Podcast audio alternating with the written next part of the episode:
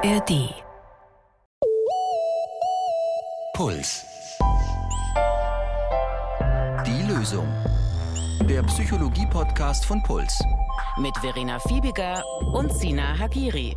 Herzlich willkommen zur Lösung in der ARD-Audiothek oder wo auch immer ihr die Lösung hört. Mit Psychotherapeut Sina Hagiri. Und mit Wissenschaftsjournalistin und Moderatorin Verena Fiebiger. Hallo auch von mir. Schön, dass ihr dabei seid. Bei uns geht es heute um Achtsamkeit. Ja, und wem jetzt in dieser Sekunde schon die Füße einschlafen wollen, es geht da um nicht weniger als eine bessere Lebensqualität und weniger Stress. Da frage ich mich, wer wünscht sich das nicht von uns? Präsent sein können, Momente wahrnehmen können und sie entweder genießen oder auch mit innerem Abstand betrachten. Und um das zu erlernen, müssen wir uns weder eine beigefarbene Garderobe, das beigefarbene Outfit zulegen, noch braucht es Geld für einen Guru. Und wir sprechen auch über Achtsamkeit, weil vielleicht gar nicht so klar ist, was es eigentlich bedeutet und dass wir das manchmal mit was anderem verwechseln. Um es jetzt hier mal so ein bisschen mysteriös zu machen. Ein Versuch, es spannend zu machen, ja. Wir gehen heute ein bisschen tiefer rein und wenn ihr jetzt nicht die kompletten Achtsamkeitsprofis seid, dann ist es auf jeden Fall was für euch, aber es ist auch eine Folge für die, die schon eine Vorstellung davon haben. Dafür machen wir heute so wieder einen Einblick in Sinas psychotherapeutische Praxis, also der kleine Lure hinter die Kulissen in unserer Aus der Praxis Folge. Wir schauen uns also an, worum es beim Achtsamkeitstraining geht. Der kleine Spoiler, es geht nicht um Entspannung, wie Achtsamkeit in der Psychotherapie angewendet wird und wir decken das größte Missverständnis zum Thema auf. Ich hatte mal eine Phase, Sina, da habe ich immer versucht, achtsam zu atmen. Also zumindest darüber nachzudenken, habe ich jetzt gerade wieder so eine flache Stressatmung oder schnaufe ich in den Bauch oder auch dieses bewusst aufrechte Sitzen, so mache ich einen Buckel oder sitze ich ergonomisch ideal. Mhm. Was ich aber auch sagen muss, mir fehlt so ein bisschen der spezielle Insta-Filter, den man eigentlich über das alles noch drüberlegen müsste, weil Achtsamkeit ist für mich auch so eine Art Lifestyle, Mhm. Oder so ein bisschen, sagen wir so, es wird vielleicht auch damit verwechselt, so du brauchst so die perfekte, minimalistisch vom Interior Designer eingerichtete Achtsamkeitswohnung dafür. Am besten auf einer Insel. Auf jeden mit Fall. Mit Palmen in und einem, Meerblick. In einem Baumhaus. Nee, so meinen wir es heute nicht. Ähm, ich will heute spezifisch zwei Aspekte besprechen. Im zweiten wird es dann auch um dieses Missverständnis gehen, um das große. Im ersten Teil, das ist vielleicht der bekanntere Teil auch von Achtsamkeit. Den bezeichne ich so als Achtsamkeit als Haltung. Also da geht es um dieses Fokussieren auf das Hier und Jetzt, was du jetzt zum Beispiel gemeint hast mit der Atmung oder so, mit der Haltung und sich vielleicht auch Zeit nehmen für Dinge, sie also bewusst durchzuführen. Wenn ich esse, dann esse ich. Das Also, sagen doch auch immer die genau. Achtsamkeitsprofis. Wenn ich esse, dann esse ich. Wenn ich schlafe, dann schlafe ich. Wenn ich starre, dann starre ich. So. Solche Sachen, genau. Und da würde ich eben sagen, das ist halt ein Aspekt nur von Achtsamkeit, den ich eben als Haltung bezeichnen würde. Genau, ich habe also die Haltung, wenn ich etwas mache, dann mache ich nur das und dann mache ich das ganz bewusst. Wie ist es in der Psychotherapie? Also dieses Lehren, sage ich jetzt mal, Achtsamkeit als Haltung zu begreifen. Kommt es davor? Also gibt es so eine Art Achtsamkeitspsychotherapie? Mittlerweile hat es total Einzug gefunden. Das ist aber nicht immer so gewesen. In den so 80ern, 90ern wurde das Thema Achtsamkeit in der Psychotherapie noch total belächelt. Ja, es ist mm, so ein Ernsthaft jetzt? Total, total. Das wurde schief angeschaut und es gab dann, es gab einen Mediziner, äh, John Kabat-Zinn hieß der oder heißt der, ähm, der das maßgeblich verändert hat. Der ist, ähm, hatte sein PhD in Molekularbiologie und der hat das Mindfulness-Based Stress Reduction Programm entwickelt. Das ist Mindfulness-Based Stress, Reduction. Genau, MBSR.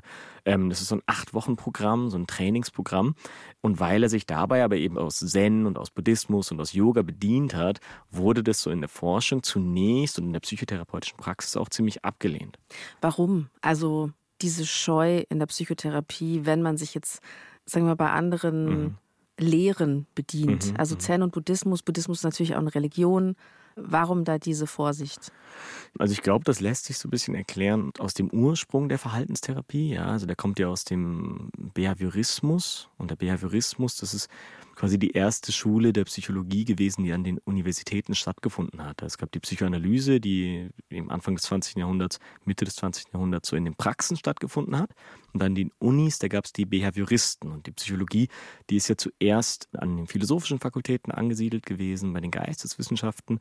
Und die Behavioristen, die haben eben versucht, die Psychologie als Naturwissenschaft zu verankern. Ja, also die ähm, als harte Wissenschaft. Genau, genau. Also sich neben der Mathematik und der Physik und der Chemie zu etablieren. Und da Mint, waren die MINT-Fächer. Die MINT-Fächer, genau. Und da haben die Behavioristen dann eben gesagt, okay, alles, was irgendwie Interpretation und Hypothese ist, das alles muss raus und wir verlassen uns nur auf das, was wir sehen und was wir zählen können und machen wissenschaftliche Sagen, wissenschaftliche Methoden. Also wir können uns da nicht aus dem Buddhismus oder aus Yoga inspirieren. Das geht da nicht. Vielleicht ganz kurz zum Behaviorismus. Was steckt da dahinter? Was ich grob im Kopf habe, im Bio-Unterricht habe ich den Pavlovschen Hund geliebt. Also ah, ja, der klar. Hund, der dem irgendwie so der Speichel geflossen ist, den haben sie irgendwie so umoperiert, der mhm. Pavlov. Deswegen hieß es der Pavlovsche Hund. Mir waren die Behavioristen trotzdem immer ein bisschen unheimlich. Ja, hast du weil auch so recht. Konditionierung, ja. ja, das ist ja was Unangenehmes eigentlich. Du hast auch recht, die waren auch recht skrupellos. Also bei diesen Pavlovschen Experimenten, was viele nicht wissen, ist, dass da sehr viele Hunde auch umgekommen sind dabei und auch später, ähm, es ist ja nicht bei Hunden nur geblieben, es wurden dann, äh, also die Behavioristen wollten dann auch an Tauben, an Menschen Sachen zeigen. Bei den Tauben übrigens, witzige Anekdote, das ist äh, B.F. Skinner gewesen, der hat Tauben beigebracht, Lenkraketen zu steuern. Skinner, ja, der war absurde auch. Absurde Anekdote, kann, wann anders kann ich die Start. vielleicht erzählen. Mhm. Aber ja, die Behavioristen, die haben jedenfalls alles dafür gegeben, dass sie irgendwie Sachen zeigen konnten und dann harte Beweise dafür hatten. Das war ihnen das große Anliegen. Und aus diesem Ursprung heraus, da hat sich halt später die Verhaltenstherapie entwickelt, die natürlich jetzt ganz woanders ist, als die Behavioristen gewesen sind. Aber die sind immer noch der geistige Vorbau gewesen und ich glaube, daher herrscht diese Sensibilität oder vielleicht Scheu oder vielleicht auch ein bisschen Überreaktion oder der Komplex davor zu sagen, ähm, naja, wir können uns nur anhand der wissenschaftlichen Methode auf das, was vorher in der Wissenschaft gewesen ist, beziehen und sich auf andere Lehren, Künste oder Denkschulen zu beziehen, da herrscht dann eher eine Vorsicht, weil man sich eben nicht aus diesem naturwissenschaftlichen Kontext rausbewegen will. Und die Achtsamkeit, die ist jetzt trotzdem mittlerweile akzeptiert. Genau, weil es da einfach über viele Jahrzehnte hinweg, also erst von John Kabat-Zinn, aber dann auch von vielen anderen Forschern und Forscherinnen, so viele Ergebnisse gab, die die Wirksamkeit von Achtsamkeit in allen möglichen Kontexten sehr gut belegt haben. Da verlinke ich euch auch gerne was in den Show Notes, dann könnt ihr das selber nachlesen. Und durch diese überwältigende Anzahl an Studien, die immer wieder auch repliziert werden können, da hat sich jetzt der Blick auf die Achtsamkeit verändert. Die ist akzeptiert, die hat einen festen Stellenwert in der Psychotherapie und die wird in Klinikprogrammen, Behandlungsprogrammen zu allen möglichen Störungsbildern fest mit eingebaut. Wusste ich nicht, ein Molekularbiologe, John Cabot-Sinn, mhm. der hat sich mit Achtsamkeit wissenschaftlich beschäftigt. Genau, der hat quasi die moderne Achtsamkeit entwickelt und den Weg dafür bereitet. Das heißt, Du machst jetzt in der Therapie, in der Psychotherapie mit allen Patienten und Patientinnen auch Achtsamkeitsgeschichten? Nee, nicht. Also man könnte es eigentlich mit allen machen, aber ich mache es jetzt nicht mit allen. Die Zeit in der Therapie ist dafür oft zu knapp. Da haben andere Sachen Priorität. Aber an sich wäre es für alle irgendwo hilfreich oder fast alle. Und darum wollte ich eben auch diese Folge heute machen, um ein wenig dafür zu werben. In der Klinik, wo ich arbeite, da mache ich oft so eine 90 Minuten Einführungsveranstaltung zur Achtsamkeit, wo ich versuche, diese Unterschiede zu zeigen. Und ich kann jetzt nicht die ganzen 90 Minuten hier in die Folge packen, aber ich dachte, ich kann zumindest ein paar Aspekte rausnehmen und hier auch beschreiben. Okay, mhm. dann wie würdest du starten? Also in diesem Einführungskurs, da starten wir erst mit so einem kleinen Genusstraining. Ja? Da nimmt man dann zum Beispiel. Ein Amüsgürtel dann erstmal. Quasi, wortwörtlich sogar, weil man einfach ähm, zum Beispiel eine Rosine dann in die Hand bekommt von mir, ja, und dann. Ernsthaft jetzt? ja, da steht so eine. steht dann halt so eine Schüssel und die breite ich dann aus, sodass sie quasi sich jeder eine Rosine nehmen kann. Und die wird dann schrittweise bearbeitet. Ja, also erst sieht man sie sich nur an und schaut, was man beobachtet, dann berührt man sie und spürt sie so ein bisschen. Als nächstes riecht man daran und das alles dauert, ich gehe jetzt schnell durch, das alles dauert jeweils zwei Minuten. Irgendwann nimmt man sie in den Mund und schmeckt ein bisschen, ohne aber zu kauen. Und irgendwann ganz am Schluss darf man dann drauf rumkauen und sie ähm, essen. Es ist eine simple Übung, die aber diesen einen ersten Aspekt der Achtsamkeit ganz schön erlebbar macht. Was machst du jetzt mit Leuten, die Rosinen hassen? Es gibt ja immer die Rosinen- und die Olivenhasser. Ja. Verstehe ich nicht. Weil du beides so gerne magst? Ich mag natürlich beides total gerne. Mhm. Deswegen bin ich da so intolerant. Gibt es dann wahlweise Cranberries oder so? Oder Korinthen habe ich vor kurzem gekauft. Wusstet ihr, woher der Korinthenkacker kommt? Nee. Die, weil Korinthen sind so Mini-Rosinen. Ich, kann, ich wusste nicht, wie eine Korinthe aussieht. Okay, und dann Winzig. entledigt man sich in kleinen Schritten und deswegen. Hä? Kennst du das Korinthenkacker? Kennst schon, du schon. nicht, ich- aber das erklärt sich darüber, dass, dass es besonders kleine. Der Korinthenkacker, der kackt so ganz kleine, kleine Rosinchen aus. Das sind so kleine Böll Oh Boller, und so Meerschweinchen. Okay, das, das, da macht's, also jetzt macht es total Sinn, dieser Begriff. Jetzt verstehe ich es. Also die Leute, die keine Rosinen mögen, das ist kein Problem. Das mag ich fast am liebsten, weil ich selbst bin überhaupt kein Rosinen-Fan. Und das ist in der Übung eigentlich kein Hindernis. Das ist eigentlich ganz schön, weil dann der Effekt noch viel größer sein kann. Also wenn jemand sagt, er kann auf gar keinen Fall eine Rosine essen, dann habe ich meistens irgendwelche Erdnüsse oder so dabei. Aber ähm, gerade die, die Die sind doch alle so schwer allergisch. Egal. Oh Mann, Phoebe. Tut mir leid. Ich, ich, ich Allein mir- diese Essensauswahl. Oh Gott, ich, ich werde mir noch mehr zulegen. Bisher hat es immer funktioniert, es ging, es hat schon geklappt.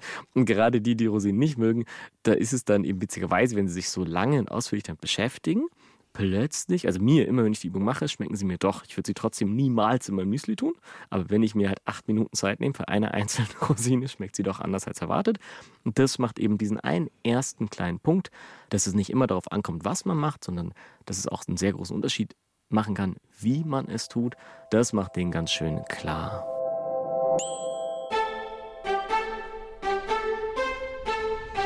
Hallo, schön, dass ihr mit dabei seid bei Levels und Soundtracks. Hier sprechen spannende Menschen, die bei uns zu Gast sind, über Game-Musik, die ihnen wichtig ist. Diese Musik gibt einen so, ah, so Hoffnung. Das hat mich echt bis heute äh, quasi geprägt. Es war so ein unfassbarer Moment für mich. Ich habe Rotz und Wasser geheult. Mein Name ist Friedel Achten, ich bin Musikjournalist und ich liebe Videospiele. Seit ich denken kann, bin ich am Zocken. Videospiele sind mein Happy Place. Das sind Welten, in die ich mich zurückziehen kann, wo ich machen kann, was ich möchte und niemand irgendwas von mir will. Genau dasselbe Gefühl hatte ich, als ich das erste Mal Musik gemacht habe. Und manchmal gibt es diesen magischen Moment, wo sich beide Welten überschneiden. Das war dann so mein Soundtrack. Ich habe dann gar nicht gespielt, sondern wollte einfach nur zuhören. Mit meinen Gästinnen begebe ich mich auf die Suche nach diesen Momenten. Levels und Soundtracks. Der ARD Audiothek Podcast zu Game Musik. Mit mir, Friedel Achten.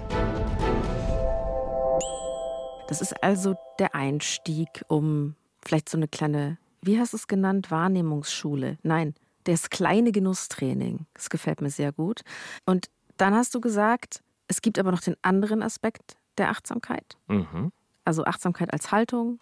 Wie mache ich etwas? Wie nehme ich etwas wahr? Und dieses große Missverständnis der Genau. Achtsamkeit gegenüber. Genau, das ist dann das, da gehe ich dann recht schnell hinüber, weil das eigentlich das ist, worum es mir geht. Dieser andere Aspekt der Achtsamkeit, weil ich finde, der ist total unterrepräsentiert in der Schwemme der Achtsamkeit, die wir in den letzten Jahren so hatten.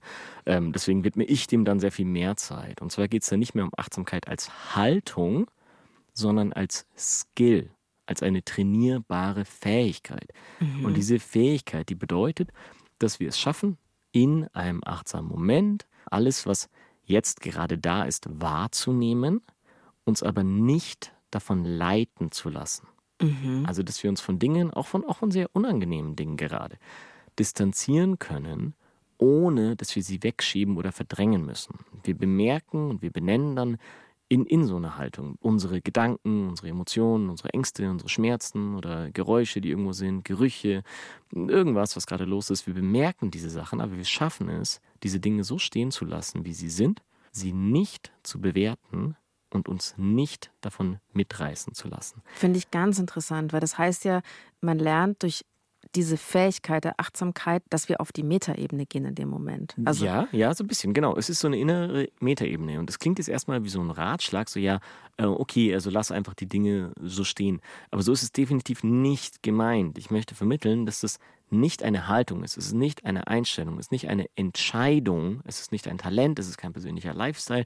Es ist eine Fähigkeit, die man mit Übung, mit Achtsamkeitsübung trainieren kann. So dass man nicht einfach sagen kann, ja, mach's doch, sondern dass man sich denken kann, okay, ich kann es trainieren, ich kann besser daran werden und dann gelingt es mir.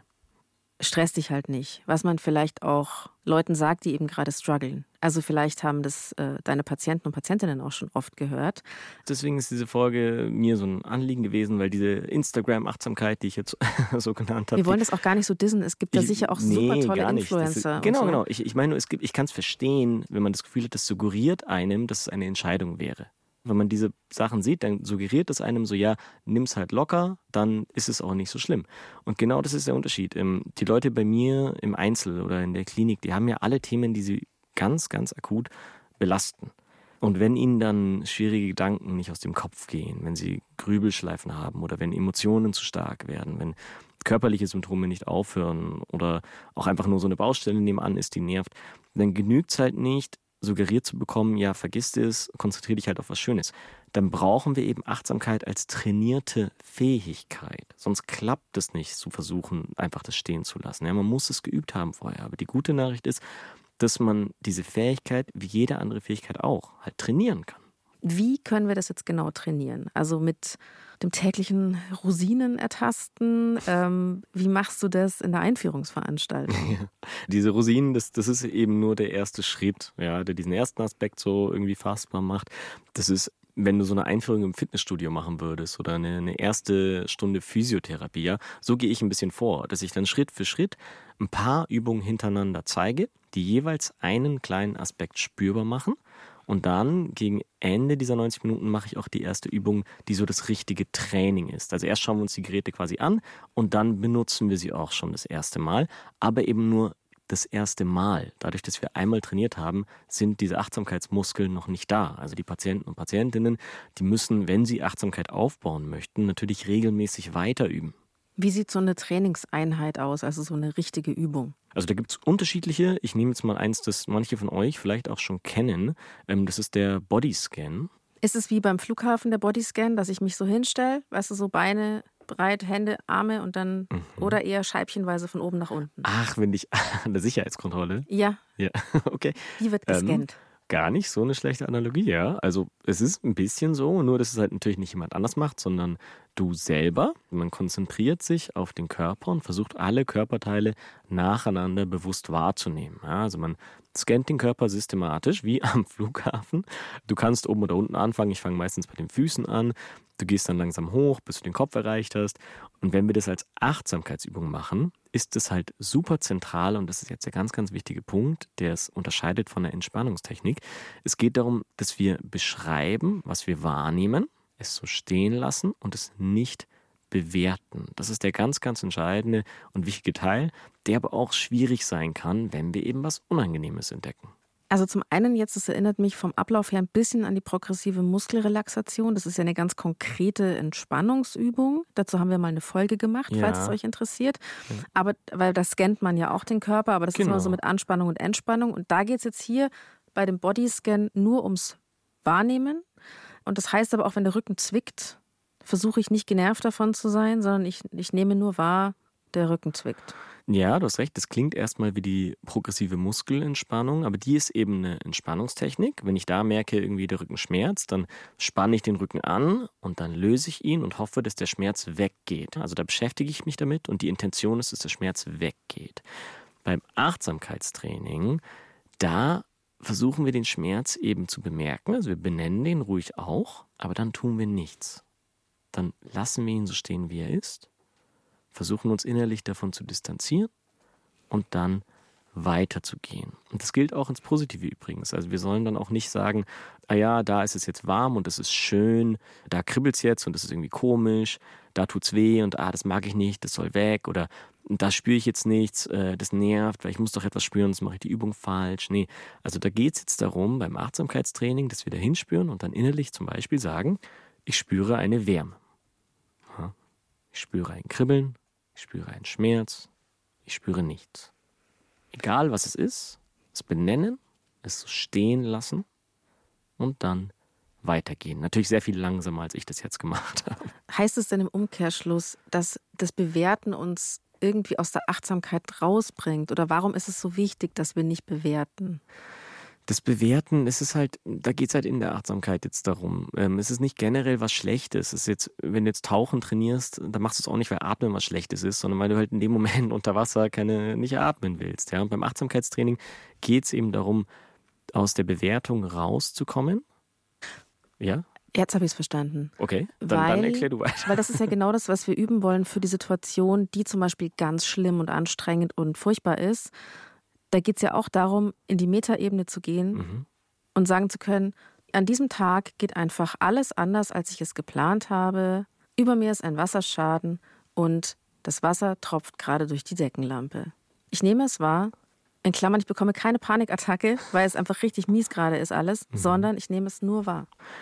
Ja. Dafür ähm, ist es ja das Training und deswegen müssen wir das Bewerten ausschreiben. Genau, also ich würde noch dazu sagen, es ist jetzt nicht so gemeint, dass man nie auf irgendwas reagieren soll. Also jetzt, wenn du einen Wasserschaden hast, schon die Idee, dass du irgendwie Hausmeister, Hausmeisterin anrufst und irgendwie, dass, dass, dass der behoben wird, also das, was in Gang gesetzt ist. Aber um bei dem Beispiel zu bleiben, wenn du alles getan hast, was du tun kannst, und dann heißt es halt, in drei Stunden kommen irgendwie Leute, die sich darum kümmern und du hast schon einmal drunter gestellt und jetzt kannst du nichts mehr tun und das Geräusch geht weiter und du hast aber eigentlich was anderes Wichtiges zu erledigen noch. Du willst eigentlich noch arbeiten, du willst eigentlich noch mit irgendwie äh, deiner Familie telefonieren oder du willst weiter schlafen oder so. Dann ist eben das, was Achtsamkeit machen Und du meinst, kann, neben dir tropft noch das Wasser durch die Decke. Genau, das Geräusch ist immer noch da und entweder nervt es dich halt so sehr, dass du nichts anderes mehr tun kannst, weil du die ganze Zeit daran denkst und das hilft aber auch nicht und es regt dich nur auf und du weißt auch, dass es nicht hilft, deswegen regt es sich noch mehr auf und du kommst halt in eine ganz schlechte Spirale rein. Achtsamkeit kann dann, ich sage nicht, das funktioniert immer, aber wenn man das trainiert hat, kann dabei helfen, das zu bemerken, ja, es so stehen zu lassen, sich so weit davon zu distanzieren, dass man eben nicht so krass in diesen schlechten Strudel reingerät, sondern das machen kann, was man machen möchte, dass man noch konzentriert weiterarbeiten kann, dass man trotzdem irgendwie seinem, weiß ich nicht, Hobby nachgehen kann in dem Moment, dass man vielleicht seinem Hobby. Ich knüpfe mir noch mal so eine Makramee-Ampel. Ja, wenn, wenn du nichts anderes machen Während kannst das in dem Wasser Moment. von der Decke läuft. Oder halt einfach, dass Ja. du weiter schlafen kannst. So. Also ja, Mhm. dass du dich davon lösen kannst von einer Sache, in der du im Moment nichts ändern kannst. Obwohl es gar nicht so albern ist eigentlich, weil ganz oft, also habe ich selber schon festgestellt, in schwierigen Situationen, wenn die Situation gerade so ist, du kannst gerade nichts ändern, dann hilft es manchmal auch, was wirklich vollkommen Sinnloses in Anführungsstrichen zu tun, was damit nichts zu tun hat. Das ist eigentlich das Beruhigendste. Genau, und das klappt aber halt, also manchmal klappt es halt nicht, weil man sich nicht lösen kann von der Sache, die gerade so schlimm ist. Und mit Mhm. Achtsamkeitstraining kann die Wahrscheinlichkeit ein bisschen höher sein, dass man sich eben lösen kann innerlich und was anderes tun kann. Jetzt noch eine Frage zum Bodyscan, also zu dieser Übung. Beruhigt mich das dann, wenn ich das mache? Naja, also schau, das ist ein ganz wichtiger Punkt. Im Rahmen von diesem Achtsamkeitstraining kann diese Übung dich beruhigen, aber du sollst sie eben nicht mit einer Entspannungsübung verwechseln. Also es kann passieren, das ist aber definitiv nicht das Ziel.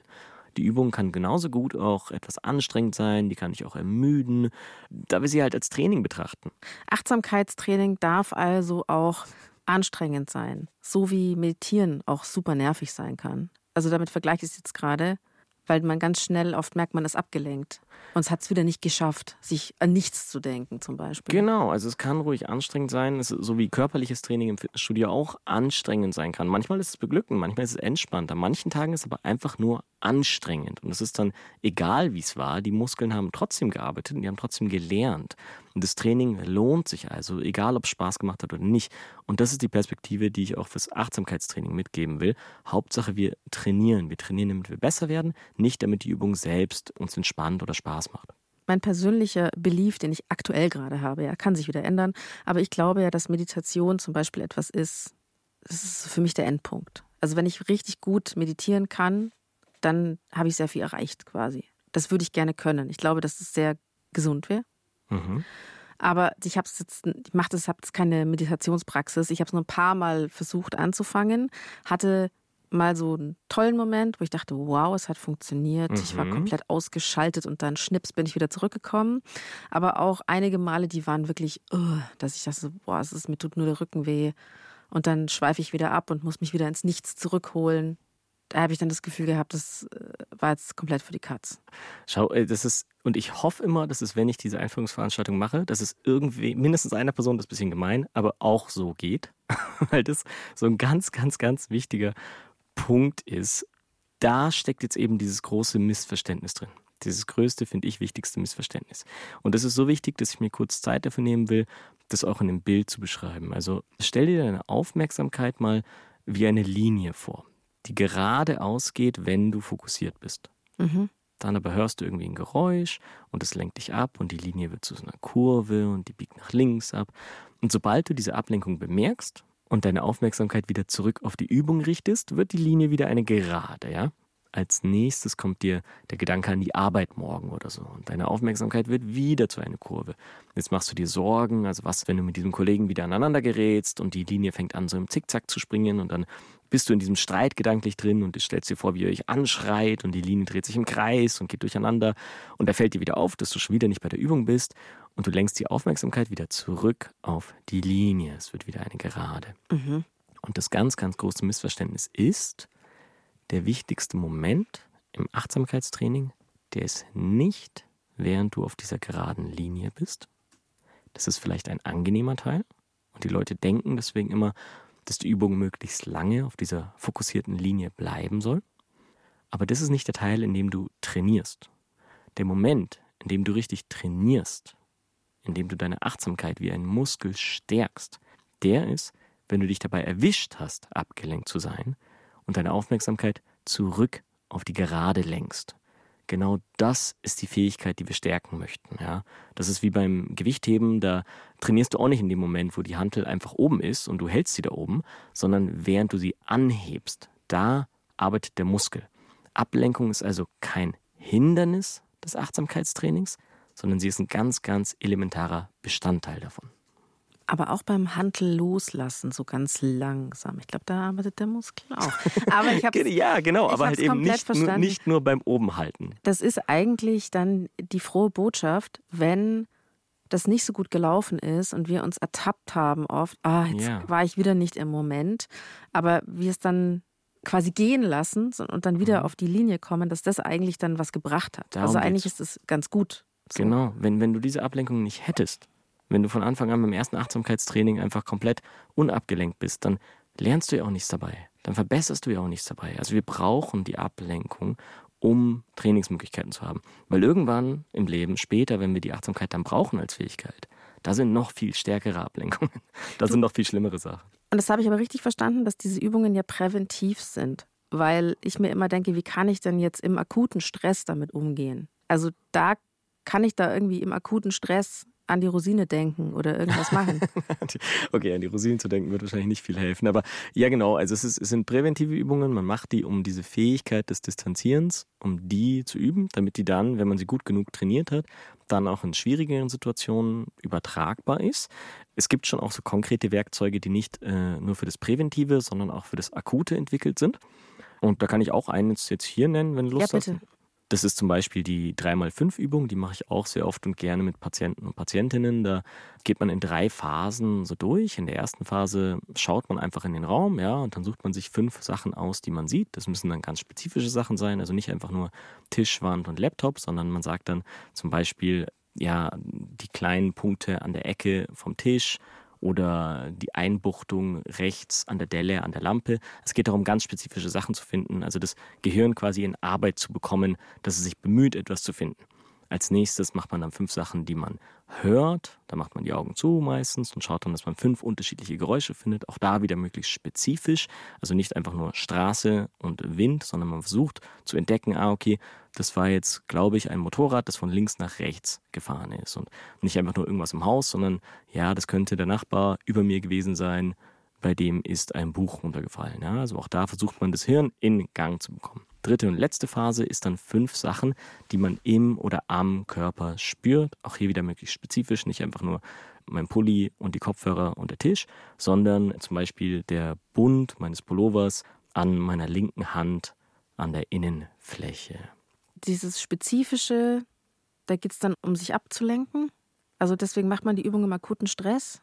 Es gibt mehrere Gründe, warum die spezifische Übung, warum ich die so oft mitgebe und warum die Leute oft gute Erfahrungen damit machen. Und zwar erstens, man braucht absolut nichts, um diese Übung zu machen. Das kannst du überall tun, also zu Hause, aber auch in der U-Bahn oder im Wartezimmer oder auch irgendwie äh, in einem Konzert oder so. Also du brauchst nicht mal Ruhe, du kannst es überall machen. Und der zweite wichtige Punkt ist, in diesen akuten Stresssituationen, also sei es jetzt ein Schmerz oder sei es eine Emotion oder ein Gedanke, der dich nicht loslässt, wenn ich dich da an so einen Hirnscanner stecken würde und wir könnten sehen, was in deinem Hirn aktiv gerade passiert, dann ist es so, dass an einem bestimmten Punkt, je nachdem, ob es jetzt ein, eben ein Schmerz oder ein Gedanke oder eine Emotion ist, dass an einer Stelle sehr, sehr, sehr viel Aktivität ist. Ja? Also da geht die ganze Aufmerksamkeit hin, da gehen die ganzen Ressourcen im Gehirn hin. Und das ist ein Problem. Und diese Übung, dadurch, dass sie drei unterschiedliche Sinnesmodalitäten ansteuert, ja, erst das Sehen, dann das Hören, dann das Spüren und eben auch noch so ein bisschen das Gedächtnis. Du sollst die Sachen dann eben dir merken und du sollst dich eben bemühen, spezifische Sachen zu finden. Also man versucht wirklich in diesen drei unterschiedlichen Bereichen des Hirns Arbeit herzustellen. Und man versucht darüber die Ressourcen von diesem einen Teil, der so überhitzt, wo zu viel ist, abzuziehen. Und dadurch, dass man es an drei unterschiedlichen Stellen probiert, ist die Chance halt ganz gut, obwohl es eine sehr kleine und jetzt auf den ersten Blick vielleicht banale Übung ist, ist die Chance ganz gut, dass man es schafft, von diesem überhitzten Bereich ein bisschen Aufmerksamkeit wegzuziehen und darüber den Stress zu reduzieren. Das ist ein super Bild, finde ich. Der überhitzte Bereich. Also wenn wir so eine akute Stresssituation haben, dass wir uns das so vorstellen, mhm. da gehen alle Gedanken hin, da ist ganz viel Aktivität. Und dass wir eigentlich mit der Achtsamkeit, die für mich jetzt schlussendlich bedeutet eigentlich, dass ich in der Lage bin, Abstand zu nehmen mhm. von meinen akuten, schweren Gedanken. Mhm. Und Gefühlen und Schmerzen und Geräuschen und was auch immer. Dass mich die Fähigkeit zur Achtsamkeit dazu bringt, vom überhitzten Bereich wegzugehen und dann mhm. kühlt er vielleicht sogar ein bisschen runter. Genau, das versucht man dann gar nicht aktiv zu bezwecken. Und natürlich passiert es gerade dann eben trotzdem. Bei so früheren aus der Praxis Folgen von uns, da hast du auch mal Videos zur Wiederholung und Vertiefung empfohlen. Gibt es diesmal was, sage ich so? Hast du was, was wir daheim machen können? Ähm, ich empfehle eigentlich sehr viel lieber einen richtigen ähm, Achtsamkeitskurs zu machen, ja, also einen MBSR Mindfulness-Based Stress Reduction Kurs zu machen. Das ist von ähm, John Kabat-Zinn entwickelt, den wir vorhin hatten. Das sind meistens acht Wochen Kurse mit jeweils einem Termin pro Woche. Die kann man vor Ort oder auch online machen. Und ich würde aber empfehlen, auf Zertifizierungen zu achten. Es gibt da ein gutes Portal, wenn ihr einfach im Internet nach MBSR Verband sucht. Da kann man gute Anbieter und Anbieterinnen finden, online und offline. Okay. Okay. Üben, üben, üben. So heißt es immer. Vielen Dank, Sina. Danke dir. Und danke euch fürs Zuhören. Richtig. Und wenn ihr noch Fragen zu dieser Folge habt, schreibt uns eine Mail an die.loesung.deinpuls.de. Oder schickt uns euer Thema als Sprachnachricht im Messenger eurer Wahl an die 0173 45 22 100. Und wenn ihr die nächste Folge auch hören möchtet, dann abonniert einfach die Lösung. Wir freuen uns natürlich auch über Kommentare in den Kommentarfunktionen der Podcast-Apps eurer Wahl. Die Redaktion hatten Alexander Loos und Marion Lichtenauer. Produktion Matthias Sautier. Community Management für Lisa Walter. Sounddesign Benedikt Wiesmeier und Enno Rangnick. Grafik Max Hofstetter, Lea Tanzer, Veronika Grenzebach und Christopher Roos von Rosen. Es gibt nicht die Lösung. Aber jeder Schritt zählt. Puls.